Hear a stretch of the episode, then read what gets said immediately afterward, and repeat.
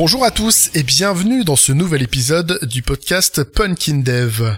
Aujourd'hui, je reçois Frédéric Jean de Bien. Bonjour Frédéric, comment vas-tu? Bonjour Sylvain, je vais très bien, merci. Et toi? Eh ben écoute, ça va bien, merci. Euh, Aujourd'hui, je suis content parce qu'on va parler un peu de DDD. Euh, mais avant qu'on attaque là-dedans, est-ce que tu voudrais bien te présenter pour toutes les personnes qui te connaissent pas? Oui, oui, effectivement, c'est peut-être plus sympa. Donc euh, moi, c'est Frédéric Jean Debien. Je suis dans l'IT depuis plus de 12 ans. Euh, j'ai commencé en développeur Java. J'ai fait beaucoup de, de grosses boîtes euh, belges. Oui, je suis belge. Hein. Vous entendez dans l'accent. Et euh, ça fait plus ou moins huit ans que je me suis euh, dirigé vers l'architecture. Et j'ai très vite, comme j'ai commencé dans les banques, j'ai très vite été projeté dans le dans l'event sourcing et le CQRS par par nécessité des banques. Euh, vous comprendrez après pourquoi. Et, et là récemment, ça fait un peu plus d'un an que je travaille pour Axonic en tant que solution architect Axonic, justement, qui est une boîte euh, hollandaise qui propose des produits autour du DDD, CQRS Event Sourcing. Donc, notamment un, framework Java, open source, qui vous aide à, créer vos agrégats, vraiment designer, créer vos, vos vues, euh, gérer vos commandes, vos queries, euh, vos événements. Et en plus de ça, vient se plugger un serveur en mode plug and play, qui vient se plugger avec le, le framework pour vraiment faire la location transparency. Donc c'est vraiment très très très intéressant et euh, assez euh, bah, assez unique, je dois dire. Et en plus de ça, on, on, va bientôt lancer un autre, une extension du serveur qui vous permettra de, de faire des calls en HTTP pour, euh, pour faciliter un petit peu euh, tout ça en fait. La gestion des agrégats, la gestion du, du store. Donc une chouette entreprise. Ok. Euh, donc pour les personnes qui sont pas habituées au vocabulaire euh, inhérent euh, à DDD, t'as employé plein plein de gros mots si je puis dire. Euh, et je pense que pour démarrer, ça serait pas mal d'expliquer un petit peu tout ça. Euh, peut-être expliquer rapidement DDD, ce que c'est qu'un agrégat et tout. Oui. Alors, je pourrais expliquer le DDD pendant des semaines. Le but, bien sûr, c'est pas de faire ça maintenant. Donc, DDD, qu'est-ce que c'est déjà l'acronyme? C'est Domain Driven Design. Ça a été euh, conceptualisé par Eric Evans en 2003, si je me trompe pas, donc ça fait déjà un petit temps. Et euh, bah, l'idée était de, à cette époque-là, on faisait un peu de l'informatique euh, pour faire de l'informatique, donc c'était très technique c'était une bande d'ingénieurs, donc ils aimaient bien, euh, voilà, ça soit technique, etc. Et éventuellement, ça, ça plaisait au, métier ou pas. Et lui, il s'est dit, à un moment donné, je, fais vraiment des gros raccourcis dans l'histoire, il dit, il faut qu'on arrête cette, cette manière de, de penser et de travailler, il faut vraiment qu'on soit orienté métier. Et donc, qu'on regarde vraiment au modèle métier de ce que fait la société pour laquelle on travaille, et euh, de prendre ce modèle, qui est très souvent, euh, imaginons le, le, métier d'une banque, ce modèle est énorme, et essayer de le modéliser en une fois, bah, Eric Evans s'est dit plusieurs fois, j'ai essayé, ça ne marche pas. Donc, le mieux est d'avoir une, une, stratégie un petit peu plus euh, divine and conquer, si je peux le dire, c'est de prendre ce modèle, de diviser en sous-modèles, qu'on appelle euh, des bounded contexts, donc des contextes, à chaque fois j'essaie de, de, faire la traduction en français, on dit des contextes euh, bornés, c'est ça, désolé si j'emploie les termes en anglais, mais j'ai beaucoup plus l'habitude des termes en anglais. Et dans cette bounded context, donc ce sont des sous-domaines, et on va définir euh, leur propre langage. Donc euh, la première des, des, étapes quand on fait du DDD, et je l'ai vécu beaucoup de fois, je ne sais pas si toi tu l'as vécu Sylvain, mais le métier a tendance à parler avec des termes différents qui représentent le même concept. Je ne sais pas si ça t'est déjà arrivé. Moi, ça m'est déjà arrivé plusieurs fois. Et euh, quand j'arrive dans une société, généralement, je fais quelques petits ping-pong comme ça en disant tiens, euh, qu'est-ce que vous faites euh, C'est quoi votre, c'est quoi votre business C'est quoi votre, votre sphère Et je me rends compte parfois que les gens me lâchent plein de, de mots comme ça, comme ça. Et parce que je comprends les mots, je me dis tiens, j'ai l'impression que c'est le même concept. Mais est-ce que c'est le cas ou pas? Et donc je repose la question et les gens ont tendance à se, à se bagarrer. Ils disent mais oui, mais c'est le même concept, euh, etc. Pourquoi est-ce que tu utilises ce vieux mot ou c'est un mot qu'on n'utilise plus? Et c'est, c'est justement un des premiers problèmes, je trouve, dans le quand on n'utilise pas le DDD, c'est de ne pas essayer de rationaliser ce langage. Donc euh, le fait de rationaliser ce qu'on appelle la définition du langage d'ubiquité, tout le monde devrait parler de la même manière avec les mêmes concepts et les mêmes mots. Ça paraît stupide ou simpliste, mais dans beaucoup de boîtes, on le fait pas. Et donc déjà, première étape, on place le langage d'ubiquité, on définit les termes, vraiment avec un lexique, etc., des définitions. Ça nous permet de, à tous, donc développeurs, testeurs, euh, gens du métier, analystes, de, de comprendre la même chose et de parler de la même chose. déjà en termes de communication, c'est beaucoup plus euh, performant. Après, une fois qu'on a défini ceci, ben, on regarde quel est le, modèle, comme je disais, et on le découpe en plusieurs sous-modèles, qu'on appelle les bounded context, contexte borné, dans lesquels, ben, imaginons une banque, vais bien prendre des exemples, hein, c'est plus simple, euh, on va essayer de faire une banque simplifiée. J'ai une démo justement en accent d'une banque simplifiée. Euh, imaginons qu'on ait un, un contexte, donc un sous-contexte de customer, donc de client, de compte et de carte. Ben, au lieu de faire une banque qui contient tout et essayer de faire un, monolithe, euh, un, gros gros gros modèle avec toutes ces, tous ces concepts, je vais essayer de faire des, des sous-modèles avec le modèle client, le modèle compte, le modèle carte. Et chacun de ces modèles, en fait, on va essayer de, de les rendre le plus isolés possible, avec des références vers, vers d'autres concepts, qui appartiennent à d'autres bounded contexts, mais de manière la plus léger possible. Par léger, ce que j'entends, c'est si je veux modifier la représentation d'un client, parce que ça a un intérêt métier, par exemple, j'avais retenu euh, son nom et son prénom en un seul euh, champ. Maintenant, je veux, séparer les champs parce que ça n'a pas de sens de garder un seul champ pour ça. Je ne dois pas impacter les autres bounded contexts, qui sont des contextes bornés. Donc forcément, qu'est-ce que je vais retenir? Je vais plutôt retenir la référence du client. Comme le compte. J'ai un numéro de compte, ce numéro de compte peut changer. Ou pas, selon maintenant législation européenne. Je vais référencer ce compte, certainement, dans la carte. Il faut à chaque fois que je me pose la question si je le référence, si je change cette référence, est-ce que je vais impacter le, le, le domaine de carte? Et on voit que dans, ce, dans cette façon de modéliser, on se pose beaucoup plus de questions. Et la question principale, c'est si je change d'un côté, est-ce que j'impacte un autre côté? Je fais beaucoup de résumés, hein, parce que ouais, du, du, DDD, on, on, peut on peut parler pendant des semaines. Et euh, donc on design nos bounded contexts comme cela. Et techniquement, ça, ça représente quoi, même euh, d'un point de vue métier? On définit ce qu'on appelle les, agrégats. Alors beaucoup de personnes me posent la question, oui, euh, les agrégats, je suis pas sûr d'avoir compris ce que c'est. Ben, clairement, tout est dans le nom. c'est un agrégat de quelque chose. Donc c'est un cluster, comme on dit en anglais. Et qu'est-ce qu'il y a dedans? Ben, En gros, c'est des informations, tout simplement. Donc c'est cet agrégat agrège ce qu'on appelle les entités et les value objects. Je fais l'anatomie euh, du, de l'agrégat, hein, si tu me permets. Mm-hmm. On va essayer de d'expliquer ça. Donc, un agrégat, c'est un ensemble d'entités qui ont un lien logique entre elles et que si une modification s'applique sur cet agrégat, il doit être consistant. Et le, le but de l'agrégat, c'est de maintenir cette consistance. Par exemple, je ne vais pas changer l'adresse d'un client qui ne fait plus partie de, du système. Ça n'a pas de sens. Il fait plus partie du système, ça n'a pas de sens de, de modifier son adresse. C'est peut-être euh, dans le métier de la banque, ça n'a peut-être pas de sens, ça a peut-être du sens dans un autre euh, mhm. métier, mais imaginons que, que c'est comme ça ça n'a pas de sens de bloquer une carte qui a déjà été bloquée ou bloquer une carte qui n'est plus valide. Donc, le but de l'agrégat, c'est de maintenir cette consistance. C'est de dire, on veut appliquer une modification à moi, agrégat. Je vais m'assurer que cette, euh, premièrement, que cette modification ait du sens. Deuxièmement, qu'elle soit faite de manière à ce que mon, ma condition d'agrégat soit toujours respectée. Ça, ce sont les règles métier.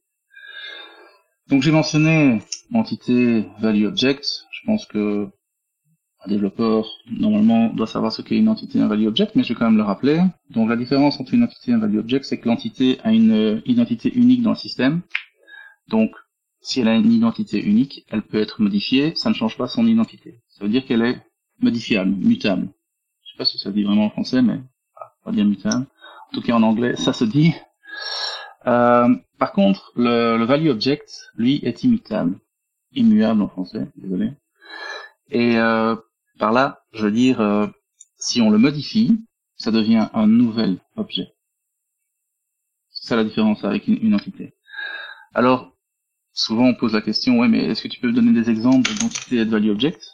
C'est très facile et très difficile à la fois parce que selon les métiers, un value object d'un côté peut être une entité de l'autre et inversement. Exemple, on dit souvent une adresse, pour la plupart des, métiers, une adresse peut être euh, un value object. Parce qu'au final, c'est peut-être juste une string, et si on, si on parle euh, en termes vulgaires, c'est juste une string. Par contre, pour d'autres métiers, comme le métier de l'énergie, par exemple, l'adresse, elle est, elle est unique sur une grille. Par exemple, un compteur électrique, un compteur de gaz, c'est unique sur une grille. Et donc, quand on a vraiment une identité unique dans un système, on va plutôt parler d'entité. Quand on ne l'a pas, ben on va plutôt parler de value object. Voilà. J'essaie de vraiment euh, résumer un petit peu euh, très rapidement ce qu'est le DDD. Yes. Est-ce que ça te va comme euh, comme explication Bah oui, ça moi ça me va ça me va très bien. Hein. Parfait. Et donc pour si on prend ce résumé très très bref de TDD, inventé en 2003, ben, on se dit que peut-être il y a eu des évolutions depuis 2003. Et effectivement, un des autres problèmes euh, auxquels je pense tout informaticien a été euh, confronté dans sa vie, c'est de, de, voir que quand on a un modèle en, en base de, de, données, que ce soit relationnel ou peu importe, à un moment donné, quand on arrive à un certain nombre de, de données, de, de peu importe, on arrive à, un problème qui est de pouvoir optimiser l'écriture et les lectures. Et ce problème n'est vraiment pas facile en fait. Parce que généralement quand on essaie d'écrire plus vite, on va, on va le faire au détriment de la lecture. Mhm. Et quand on veut lire plus vite, on va le faire au détriment de l'écriture. Et euh, c'est pour cela que, que Greg Young, euh, un architecte, d'ailleurs je pense qu'il était DBA euh, dans, dans le temps, s'est dit ça fait des années que, que j'essaye d'optimiser ce, ce, fameux modèle et ces fameux use cases de write et de read. J'en suis arrivé à la conclusion que ce n'est pas possible.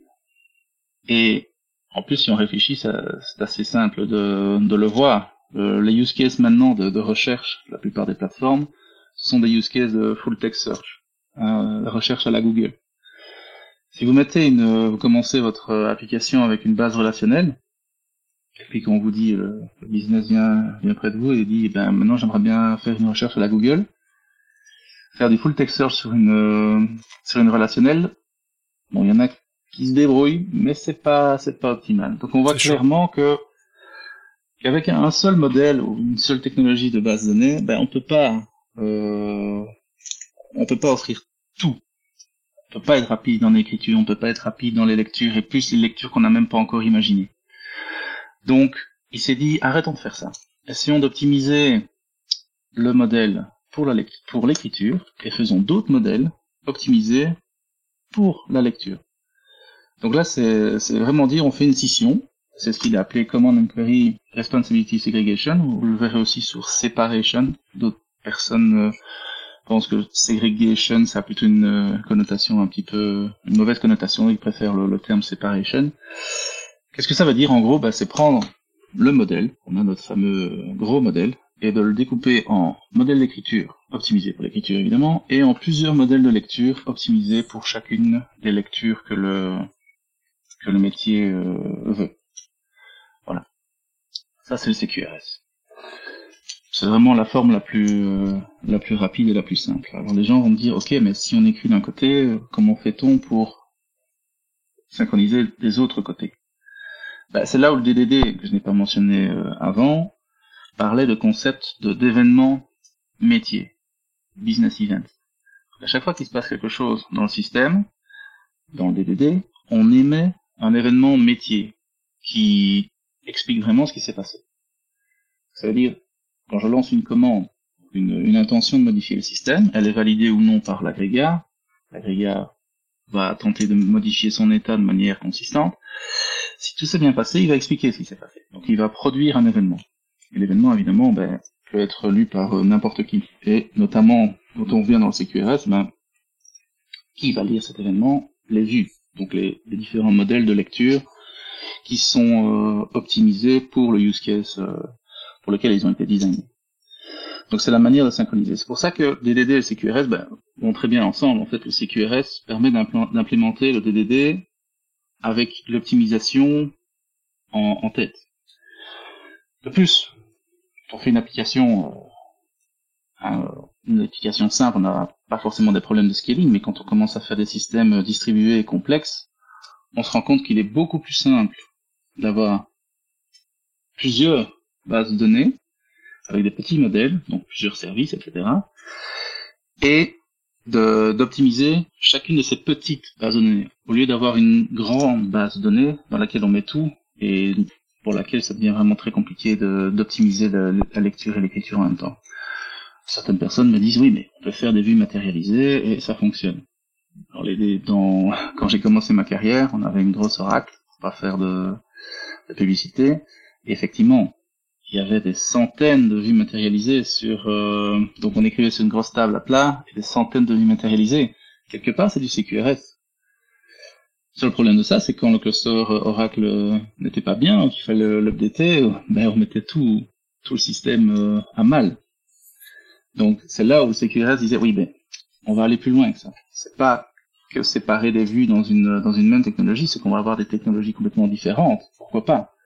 Des technologies euh, euh, optimisés pour l'écriture, des DB vraiment qui sont optimisés en append et uniquement en append. Et par exemple, si je veux les full text search, ben, il y a d'autres technologies qui permettent euh, d'indexer et de faire vraiment de, la recherche euh, sémantique basée sur le texte, qui ne sont pas forcément super utiles pour faire des statistiques, par exemple. Et donc, en fait, essayons de séparer les technologies. Et en plus, si une, une DB crash, ça ne veut pas dire que toutes les autres crashent. Donc en fait, on est beaucoup plus résilient en plus d'être euh, que chaque modèle est, est, optimisé et petit, pas petit, mettre des milliards d'informations évidemment, hein, mais qu'il soit optimisé. C'est plus simple d'optimiser un modèle pour un certain use case que de l'optimiser pour 20 use cases. je pense que c'est facile de le comprendre. Ça, c'est la partie CQRS en très gros résumé. Et après, ben, quand on réfléchit, moi j'aime bien l'expliquer dans l'autre sens, parce que généralement on, dit que l'event sourcing est... On commence par l'event sourcing et puis on explique CQRS. Moi je préfère euh, expliquer CQRS et puis event sourcing, parce que c'est comme ça que je l'ai vécu. J'ai commencé par faire du CQRS, euh, ma première architecture vraiment où on m'a fait confiance et j'étais tout seul, j'ai fait du CQRS. Et je me suis rendu compte que ben, le modèle d'écriture, ça restait un modèle très simple, j'utilisais des, des ORM, etc. C'était pas forcément une bonne idée.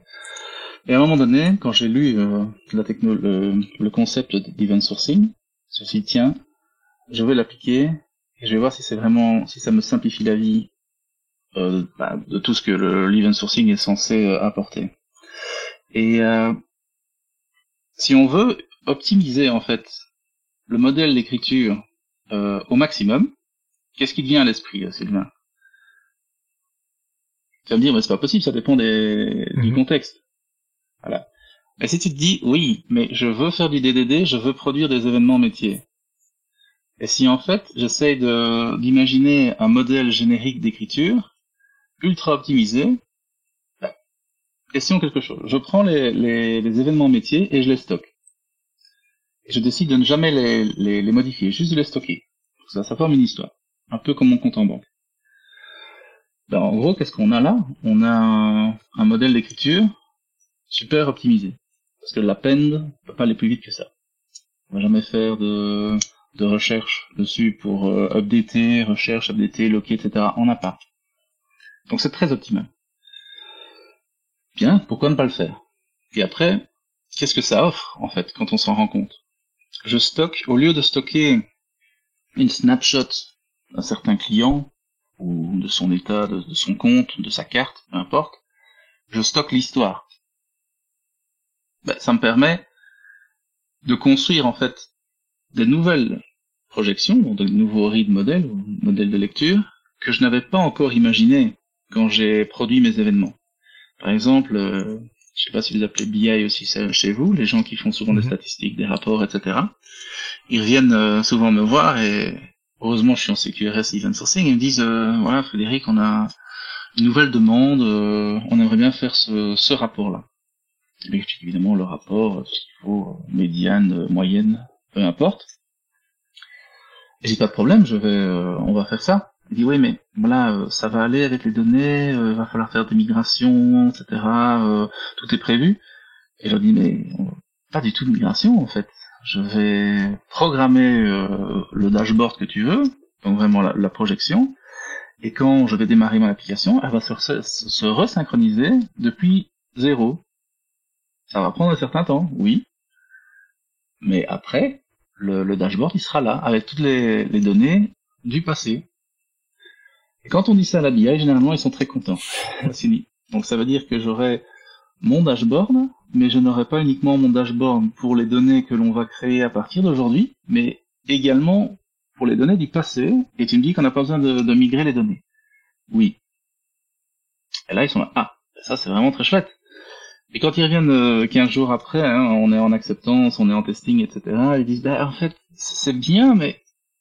Ah, je, m'en veux te dire ça, mais en fait, je pense qu'on n'a pas bien saisi le, concept du dashboard. Je pense que le calcul, il aurait peut-être dû être comme ça. Pas de souci, euh, on recommence. on réécrit, on vire la DB, et on resynchronise. Et on dit, ah oui, mais du coup, on a encore parti pour euh, une semaine de synchronisation. Ah oui, bon, vous avez fait une erreur, vous avez fait une erreur. Mais dans une semaine, vous avez votre nouveau dashboard avec les données du passé.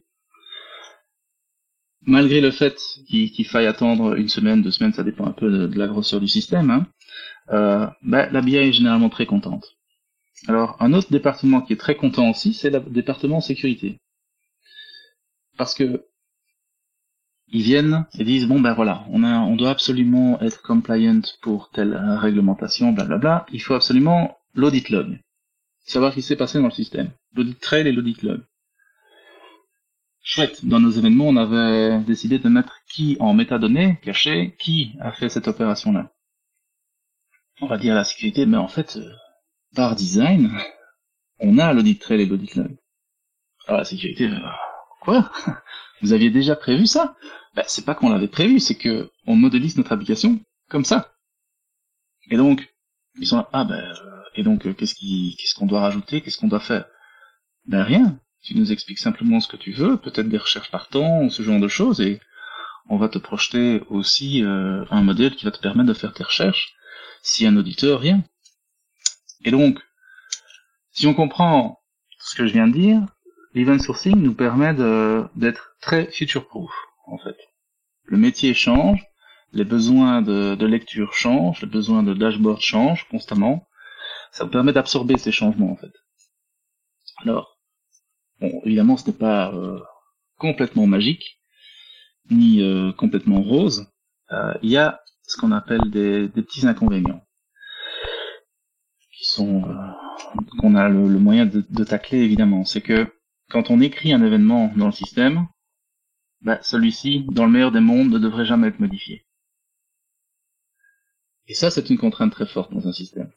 Ouais. Si on a écrit quelque chose qu'on ne peut jamais corriger, ça devient compliqué. Ça veut dire que dans le design, on doit être très très fort de 1 et ne jamais se tromper. Ce qui n'arrive pas souvent. Il faut être euh, honnête. On est d'accord, oui. Et donc, parfois ça, ça refroidit les gens, mais ou les, les architectes, les CTO, etc. Ils disent oui, mais bon, euh, si on se trompe, euh, qu'est-ce qu'on a comme euh, comme moyen de, de récupération? Déjà, une chose, on a des moyens de récupération. Donc on peut, un événement peut changer, sa représentation peut changer. On fait ce qu'on appelle du upcasting. Donc, quand on va lire l'histoire de, de l'agrégat pour reformer un agrégat en mémoire et valider la commande, les événements, imaginons qu'ils ont un événement à changer trois fois, on va implémenter des upcasters. On faire par exemple, je peux, upcaster version 1, je peux modifier cet événement de la version 1 à la version 2. Upcaster 2 de la version 2 à la version 3, et ainsi de suite. Et lui, il va en fait modifier l'événement pour jusqu'à ce qu'il arrive à la version 15 et que l'agrégat puisse euh, comprendre sa, forme finale. Ça, c'est une des méthodes. Moi, je préfère. Bon, je l'ai utilisé une fois dans ma vie. Les gens disent oui, mais une fois c'est pas beaucoup. Donc, c'est quoi ta Comment tu fais pour ne pas casser euh, tes, modèles? C'est que je fais des événements extrêmement petits. Et un événement extrêmement petit, comme par exemple, euh, je, imaginons la gestion des cartes. On revient sur le, sur le, le modèle de la banque. Gestion des cartes. Je vais bloquer ma carte. Alors, déjà, on vérifie toute l'histoire. Est-ce que la carte a été bloquée? L'agrégat me dit non, tu peux bloquer la carte, pas de souci. Donc, je vais forger l'événement carte blocked en anglais, carte bloquée. certaines personnes ont tendance à dire carte updated. Ça, c'est un événement métier? Si je viens près d'une personne du métier et je lui dis la carte a été euh, modifiée, il va me faire bah, modifier. Euh, qu'est-ce que tu veux dire? T'as modifié le plastique, t'as modifié la puce, euh, je ne comprends pas bien. Ah oui, non, c'est vrai que ça n'a pas vraiment de sens au niveau du métier. Non, elle a été bloquée en fait. Ah, mais là je comprends. Et le gars du métier dit, oui, bloquée, je comprends. Je pourrais dire, elle a été euh, perdue, bloquée, tout ce que tu veux, mais euh, modifiée, il ne comprend pas. Et si on forge en fait que des, des événements vraiment spécifiques à ce qui s'est passé, donc très petits, très spécifiques, le plus spécifique possible, bah, c'est très difficile de les casser. Ça, je m'en suis rendu compte par expérience, en fait. Plus l'événement est petit et plus il décrit ce qui s'est passé et rien d'autre, plus il devient difficile de le casser. Et justement, c'est ce qu'on n'a pas envie de faire, de les casser. Donc le petit message quand on fait des systèmes euh, event-driven, et notamment avec l'event sourcing, enfin surtout avec l'event sourcing, il faut éviter tout ce qu'on tout ce qu'on voit comme euh, comme pratique de quelque chose updated, quelque chose created. Euh, et c'est tout. Ça, c'est vraiment un code smell. Quand on voit un système où il n'y a que des created et des updated et des deleted, on se dit, tiens, on part, on part d'une stratégie qui est orientée métier et on, on est en, train de mirorer une stratégie qui est plutôt crud. Ça ne va pas ensemble. Il faut vraiment des, des événements orienté métier. Et généralement, c'est le métier qui les définit. C'est en parlant avec le métier, ils nous disent ce qui se passe. Bah, une carte peut être bloquée, euh, une carte peut, être invalide hein, parce qu'elle a une date. Ah oui, ok, d'accord. Euh, on peut modifier son PIN. Bah, évidemment, on peut aussi. Euh, je ne sais pas comment ça fonctionne en France, mais en Belgique, le PIN n'est pas sur la carte. Alors, je pense que c'est une petite différence avec la France. Je pense. Mais nous, par exemple, quand on, quand on reçoit la carte, il n'y a pas de PIN. Donc on doit définir son PIN. Et euh, donc on doit appeler en fait hein, un IVR et dire euh, voilà qu'est-ce que c'est euh, et on doit rentrer le PIN que, l'on veut spécifier. Il y a d'autres méthodes, hein. parfois c'est on le spécifie avant la commande de la carte, etc. Eh ben modifier le PIN, ce n'est pas la même chose que de setuper le PIN ou de le définir pour la première fois. Dans toutes ces choses, ben, soyons le plus proche du métier. Et quand on, crée des, événements métiers vraiment très spécifiques, c'est très difficile de les casser. ça, c'est ma pratique. Voilà. Petit, euh, petit type très simple. Là, je viens de résumer le DDD CQRS Event Sourcing. Très, très, très résumé. Je sais pas ce que tu en penses, Sylvain. Euh, c'était très résumé, mais en même temps, c'était très complet. Je t'avouerais que je suis euh, bluffé par la performance. Euh, moi, il m'aurait fallu cinq fois le temps euh, que tu as pris pour pour expliquer les mêmes choses. On sent que c'est pas la première, c'est pas la première fois que t'es que tu que tu fais l'exercice. manifestement, les j'aime j'aime bien la plupart de tes exemples et après personnellement, ça me parle parce que c'est des concepts que je connais, que j'ai déjà manipulés. J'espère que ça parlera aussi à des gens qui ne les connaissent pas et qui les ont jamais manipulés, que ça leur et que ça leur réveillera les bonnes euh, les, les, les, les, bonnes questions, les bons éléments, euh, je pense. Enfin, j'espère vraiment. J'espère aussi. Euh, moi, il y a un il y a un truc je un petit reproche que je fais à toutes les personnes qui qui, qui, qui essaient d'expliquer CQRS Event Sourcing, c'est enfin c'est pas un reproche, c'est que quand on l'explique, euh, ça a l'air simple et ça a l'air ça a l'air un peu magique. Et je t'avouerai que moi la première fois que j'ai essayé d'implémenter euh, d'implémenter ça, euh, c'est compliqué. Il euh, y, a, y, a, y, a, y, a, pas mal de choses à comprendre, à mettre en place pour euh, pour faire en sorte que, que ça fonctionne. Il y a des, des patterns internes, des, des patterns de listener justement pour gérer des projections. Il y a des, des patterns de justement des projections parfois de décision à mettre en place au sein d'un agrégat pour euh, que l'agrégat puisse prendre les seuls et en autonomie les bonnes décisions. Enfin, il y a plein de choses. Euh, où est-ce qu'on place certaines limites de, de dépendance? Enfin, il y a vraiment énormément de questions et c'est et ce que je veux pas, c'est que les personnes qui écoutent ça se disent ok c'est super. La semaine prochaine, j'arrive au boulot, je pousse ça. Il euh, y a quand même un peu d'apprentissage à faire. Euh, idéalement, si on peut être accompagné pour le faire, c'est encore mieux. Euh, mais mais voilà, moi je sais que mes premières premières expériences avec avec CQRS Event Sourcing, j'avais beau avoir suivi une formation un peu académique là-dessus, ça peut être douloureux parce qu'il y a plein de choses qu'on ne voit pas en formation quand on se retrouve sur un projet réel avec des problématiques euh, métiers, des fois d'infra déjà en place qu'on a du mal à tordre pour euh, pour faire ce qu'on veut. Je trouve ça pas forcément si simple, mais mais il y a déjà tout. Je suis assez d'accord. Je suis assez d'accord avec toi et euh, je dirais même que en fait bon, je vais dire quelque chose. Quand on a compris tous les concepts, on se rend compte par après que c'est pas si compliqué mais c'est la compréhension de ces concepts qui prend du temps. Et je dirais même, quand je vais dans une société, j'ai parfois beaucoup plus de mal, pas avec la technique ni avec les concepts, mais à le, à le faire comprendre aux gens. Parce que parfois, ça dépend quelle est la, euh, la, carrière des, des, personnes en face de moi, mais s'ils ont été habitués à faire des monolithes euh, orientés CRUD, passer en mode événementiel, passer en mode on arrête de faire du, du CRUD, on, fait du métier, c'est très compliqué. Et à chaque fois, c'est oui, mais pourquoi? C'est très difficile de, répondre à mais oui, mais pourquoi? J'ai toujours fait du CRUD.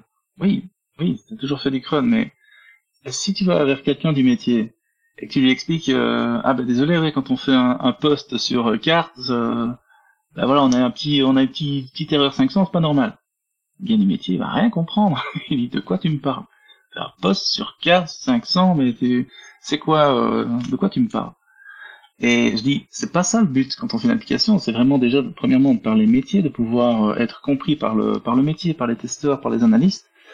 Et euh, ça, c'est plutôt hein, la, pratique DDD. Après, tout ce qui est CQRS va en découler, parce que en CQRS, on doit modéliser des commandes, des queries et des events. Hein, concrètement, les messages sont des commandes, des queries et des events bah, le développeur à chaque fois il me dit ouais mais je sais pas je sais pas quel nom mettre euh, à mes commandes ou mes queries ou mes événements. Je dis mais c'est pas toi qui dois le définir tout seul, ça vient du métier. Et donc première chose ah bah oui mais en fait donc ça déjà ça devient plus simple. Il dit ouais mais j'aurais envie de faire par exemple euh, carte updated. et bah, le métier me dit il ne comprend pas. Et là je, je ne sais pas je ne sais pas quoi faire c'est encore une fois, on reprend la théorie du DDD et dit nous, on doit être orienté métier.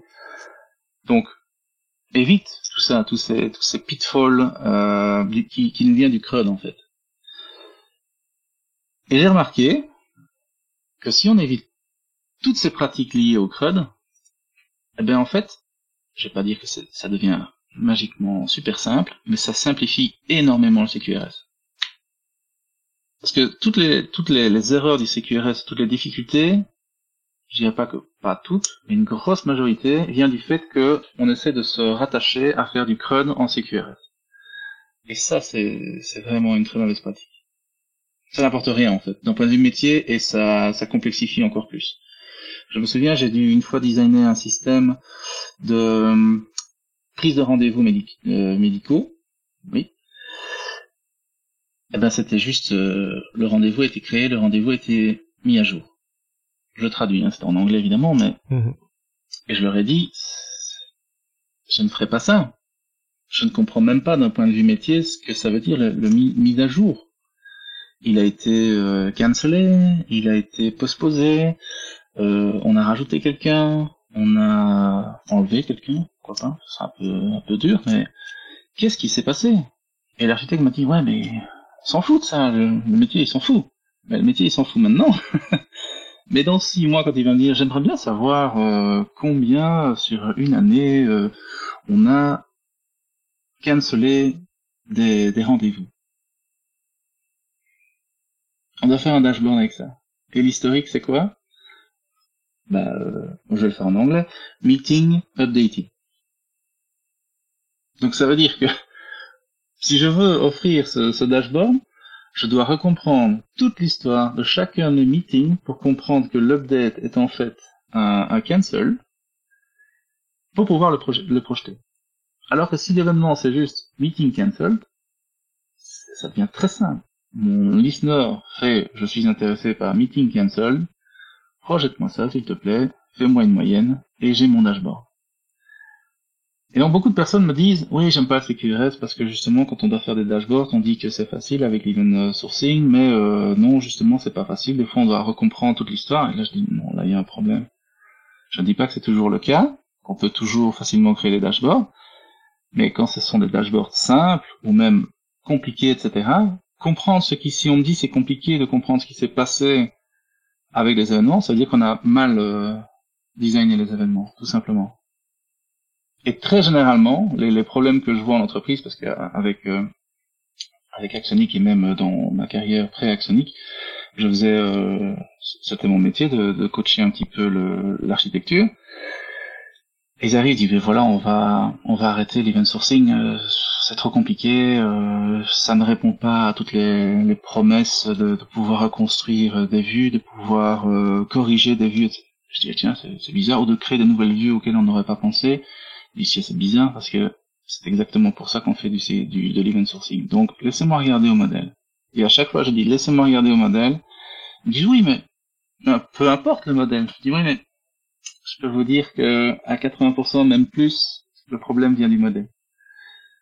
Et je dis 80% parce que je suis gentil, mais généralement, c'est vraiment du 100%.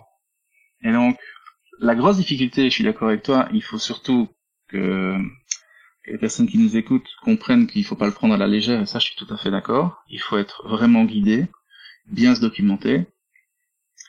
Mais quand il y a un problème, faut pas se dire que forcément le problème vient du, de l'event sourcing ou du CQRS. Très généralement, le problème vient du design. C'est mon petit mot. Là, je suis, je suis assez d'accord. Effectivement, ça serait bien le, le takeaway que j'ai envie de proposer euh, aux personnes qui nous auront écouté, c'est de ce que tu disais plus tôt, c'est d'avoir des événements qui seront le plus petits possible.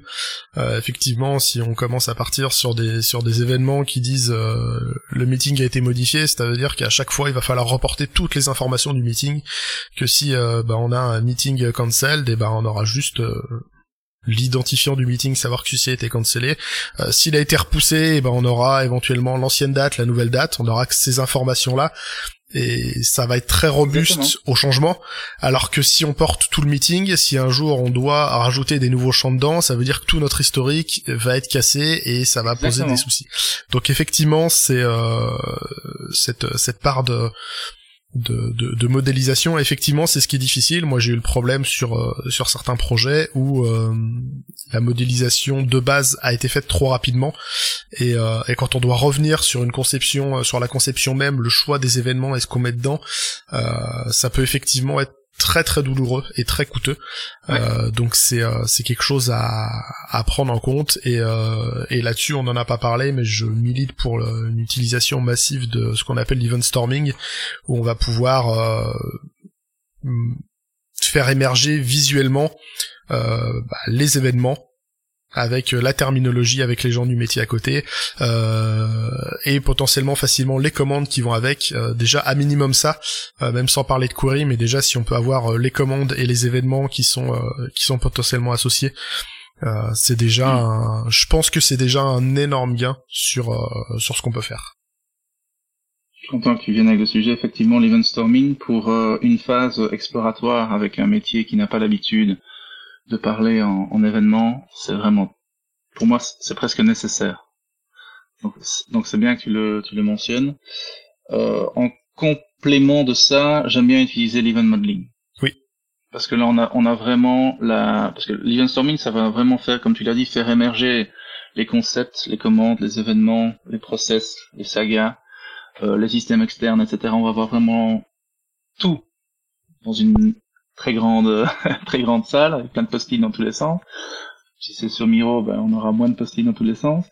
Euh, et c'est vraiment très très chouette cette phase exploratoire, mais une fois qu'on a compris et que, l'on veut le mettre vraiment sur, euh, sur papier, le event modeling est très intéressant parce que là on voit vraiment les, le flux complet sur une timeline de tiens cet événement, il est produit par qui déjà, à quel niveau dans la, dans la UX, et va être projeté dans quelle vue? Et ça c'est une information, c'est de l'or quand on a ça quand je dois euh, débugger des systèmes où on me dit oh on a l'event modeling, waouh ah oui. Généralement ils me disent bah l'exercice c'est on te dit rien et euh, tu dois comprendre euh, ce qui se passe. Et si l'event modeling est très bien fait, généralement je comprends sans qu'on m'explique. Ça, donc voilà en complément. Donc je prendrais plutôt l'event storming pour la pour l'exploratoire et l'event modeling pour vraiment le design et la documentation à suivre. Voilà. Très bien. Euh, je sais pas si toi t'as des choses à rajouter. Ça fait un petit moment qu'on discute là-dessus. Non. Bon, sauf si tu as des questions, euh, peut-être que tu voudrais approfondir des des concepts, mais je pense que j'ai tout résumé. Non, t'as bien euh, tout résumé. Puis si je, enfin, il faut savoir euh, raison garder. Enfin, on peut parler de ces sujets-là pendant, comme tu disais au début, des semaines, des heures. C'est vrai. Eh bien, je voulais te remercier Frédéric pour euh, cette euh, brillante présentation et toutes ces explications. Euh, j'espère que ça, j'espère que ça parlera à toutes les personnes qui auront écouté ça. S'il y en a qui ont des questions, qui veulent approfondir, est-ce qu'on peut te trouver sur des réseaux en ligne? Est-ce que tu as des ressources à proposer? Alors oui, effectivement. Donc Première chose, je suis toujours disponible, je suis sur LinkedIn, très facile, Frédéric Jean de Bien, et je réponds très généralement aux questions. Euh, deuxième chose, il y a énormément de ressources sur le site euh, d'Axonic. Donc euh, vous allez sur Axonic, je fais l'exercice là maintenant tout de suite pour ne pas dire de bêtises. Axonic, IO. Déjà je vous invite à aller sur la, la première page, et en plus de ça vous avez des ressources. Vous avez tout ce qui est training, ce qui est white paper, donc c'est plutôt pour euh, si vous êtes CTO ou, architecte. On a des explications de, très résumées aussi de ce qu'est le DDD CQRS Event Sourcing. On a aussi des vidéos. On a une chaîne YouTube en français, euh, facile à trouver. On a aussi des chaînes en anglais si vous préférez l'anglais. En français, ce sera moi. en anglais, parfois aussi. Euh, donc on a pas mal de ressources et tout est disponible à partir du, du site euh, Axonic.io. Ok. Facile à trouver. Et eh ben, je mettrai tout ça en description. Encore une fois, merci d'être passé dans le podcast. J'étais ravi de, de parler DDD, Security Event Sourcing. Je le fais pas assez souvent à mon goût. Euh, quant à vous qui nous avez écoutés, eh bien, n'hésitez pas à passer en discuter sur les réseaux sociaux, à partager euh, cet épisode pour échanger avec un max de monde. C'est toujours intéressant pour nous aussi d'avoir des retours sur les contenus. Et il me reste à vous souhaiter une excellente semaine. Et d'ici là, eh bien, geekez bien et codez bien.